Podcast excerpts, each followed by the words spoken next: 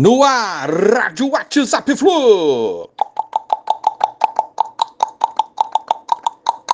Bom dia, galera. Aça Tricolor, 30 de julho de 2022. Começa hoje mais uma rodada do Brasileiro, a vigésima rodada. Fluminense encara o Santos na Vila na segunda-feira. Diniz poupará atletas, time demonstra desgaste. Foi isso que aconteceu no segundo tempo com Fortaleza? A gente não sabe. Flu terá duas semanas livres e teremos tempo também para treinar e descansar.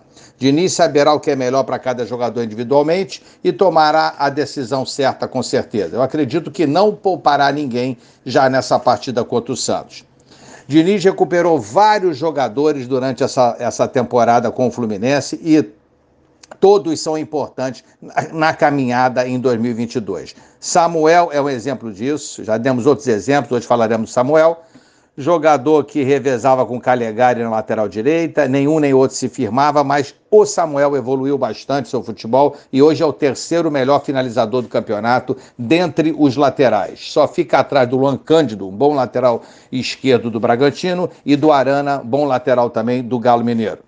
Temos Cano também como melhor finalizador dentre os atacantes isso é, é um peso muito positivo para o Fluminense, artilheiraço tricolor. Já no meio, carecemos de finalizadores, é, precisamos chutar mais, é, melhorar bastante nesse quesito. Dentre os 15 primeiros do brasileiro, não aparece jogador nosso nesse quesito de finalização de meio campo.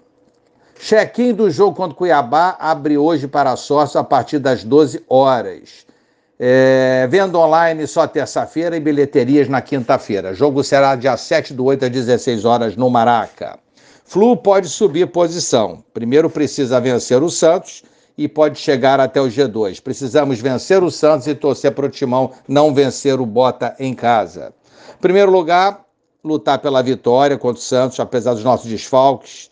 É, na casa deles, outra parada duríssima, e depois torcer contra o Timão, contra o Bota, Palmeiras contra o Ceará, Flamengo contra o Dragão, Galo e Inter, muito bom seria um empate. Empate seria interessante. Outro empate interessante seria Furacão versus São Paulo. Então, aguardar os resultados. Nosso jogo é o último da rodada na segunda-feira e tentar a vitória contra o Santos na segunda. Nossa sequência como visitante: duas vitórias, um empate e mais duas vitórias. Vamos, Flusão. Um abraço a todos. Valeu. Tchau, tchau.